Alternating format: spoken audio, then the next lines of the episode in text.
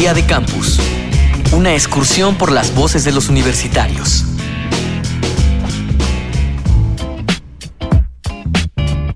La creencia popular es que nuestro campo laboral esté derivado directamente de nuestra educación universitaria. Sin embargo, se dan casos donde los planes de vida de los estudiantes difieren de esta creencia.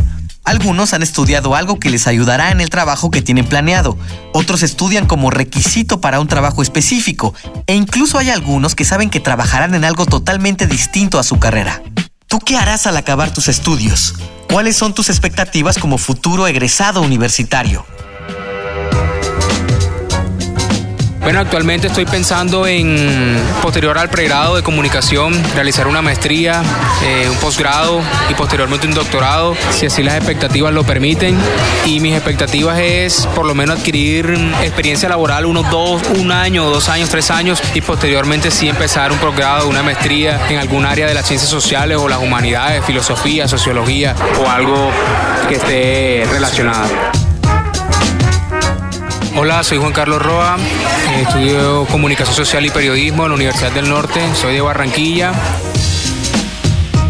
Al acabar mis estudios, mi prioridad es este ejercer mi carrera en, el área de producción de bovinos de leche fuera del distrito debido a que pues las oportunidades en esta área se presentan fuera de las ciudades.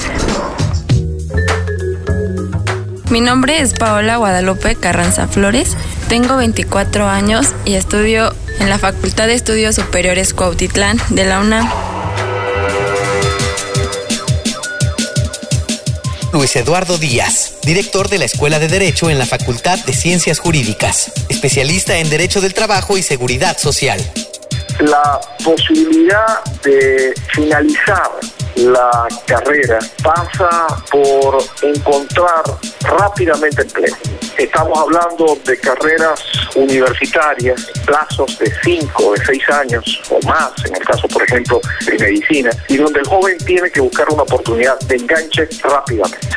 Y esa posibilidad de encontrar empleo como egresado muchas veces se frustra, pero el porqué de esa frustración obedece a una situación que escapa al control del joven y escapa al control de su propia profesión. Evidentemente hay profesiones más masificadas que otras, más competidas que otras. Creo que el problema fundamental del recién egresado profesional se debe a el entorno de cada 100 personas que constituyen la población económicamente activa, al menos 47 se están desempeñando en el sector informal.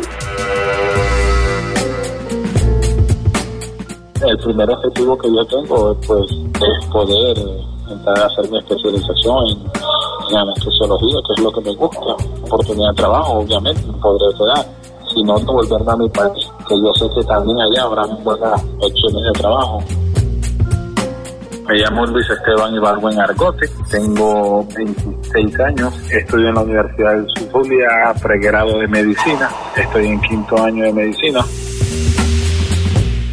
Al acabar mis estudios, yo voy de regreso a Brasil, por supuesto, y espero que la situación de Brasil haya cambiado, porque para nosotros tenemos unas tantas barreras, como por ejemplo la prueba que tenemos que hacer para convalidar nuestro título en Brasil, porque no es válido nuestro título. Es una prueba muy complicada y muy rigurosa para poder trabajar en el país. Después de eso, mi expectativa es poder trabajar por mi gente, porque mucha gente no puede pagar por buenos servicios de salud, y yo pretendo hacerlo lo mejor posible para, por mi país y por, por mi gente.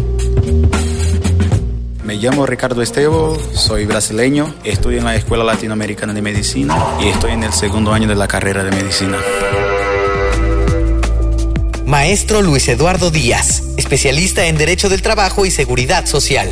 Es difícil para un profesional encontrar trabajo en esas condiciones, porque aun cuando es profesional, se informaliza rápidamente, se empobrece rápidamente, porque no basta con graduarse, basta seguir estudiando, seguirse preparando. Día de Campus, una producción de la Unión de Universidades de América Latina y el Caribe y Radio UNAM, con la colaboración de la Universidad Uninorte de Colombia, la Universidad Nacional Autónoma de México, Escuela Latinoamericana de Medicina en Cuba y la Universidad de Zulia en Venezuela.